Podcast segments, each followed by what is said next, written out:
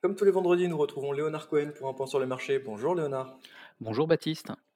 Alors cette semaine, euh, les investisseurs semblent voir euh, le verre à moitié vide. On a une semaine un peu moribonde, notamment après l'intervention de, de Jérôme Powell. Euh, comment est-ce que vous avez analysé cette semaine? Oui, vous avez tout résumé. La semaine dernière, c'était le verre à, moitié plein, c'est-à-dire qu'on voyait la pause se mettre en place sur la politique monétaire de la Fed et donc un arrêt une, politique plus neutre par rapport à ce qu'il y avait jusqu'à présent. Et dans ce, dans ce discours apparaît le fait que s'ils naviguent à vue par rapport à l'inflation, ils sont convaincus qu'il y aura d'autres hausses de taux d'intérêt. Donc on n'est pas complètement dans la stabilisation et la neutralité qui aurait pu plaire aux marchés financiers. Du coup, on fait, après avoir fait un pas en avant, on fait un pas en arrière. Les marchés, quand il n'y a pas de scénario bien clair, les investisseurs, surtout avec des volumes aussi faibles, n'hésitent pas à, travailler comme s'ils étaient sur de la tôle ondulée avec des avancées, des reculs, des avancées, des reculs. c'est une période toujours, toujours complexe, très, enfin, pénible, entre guillemets. On aimerait toujours que les réponses apparaissent très rapidement. Par mmh contre, pour les gérants, pour les sociétés de gestion, c'est une période intéressante pour prendre position par rapport à son process, par rapport à ses points de vue, par rapport à ses analyses. Bon, vous connaissez notre point de vue chez Ginger et pour l'instant, nous n'avons pas changé. Alors, dans un peu moins de deux semaines, on va voir la période de publication des résultats. Est-ce que vous pensez que ça peut détourner un peu le regard des, des banquiers centraux et refocaliser sur des entreprises et donc créer des surprises euh, à la hausse ou à la baisse?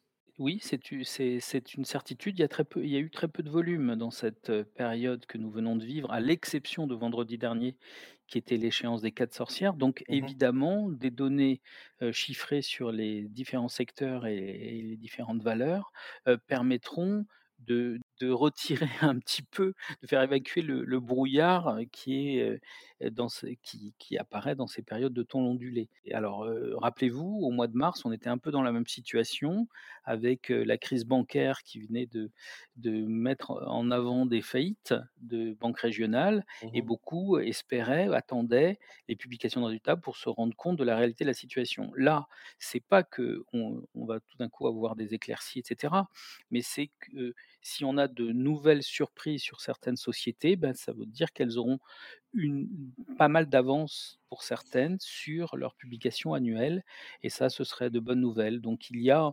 beaucoup à guetter sur les valeurs notamment des matières premières par rapport au ralentissement chinois et de voir s'il ne peut pas y avoir des surprises positives. Il y a des choses à regarder du côté des, des valeurs financières, une nouvelle fois, qui sont ballottées dès qu'il y a des doutes, et qui, mais qui euh, continuent de vivre leur petit chemin et surtout qui n'étaient pas valorisées à leur juste valorisation dans la phase euh, exceptionnelle qu'elles ont pu connaître en 2021 et en 2022. Mmh euh, et puis quelques industriels où là, il faudra guetter beaucoup de choses.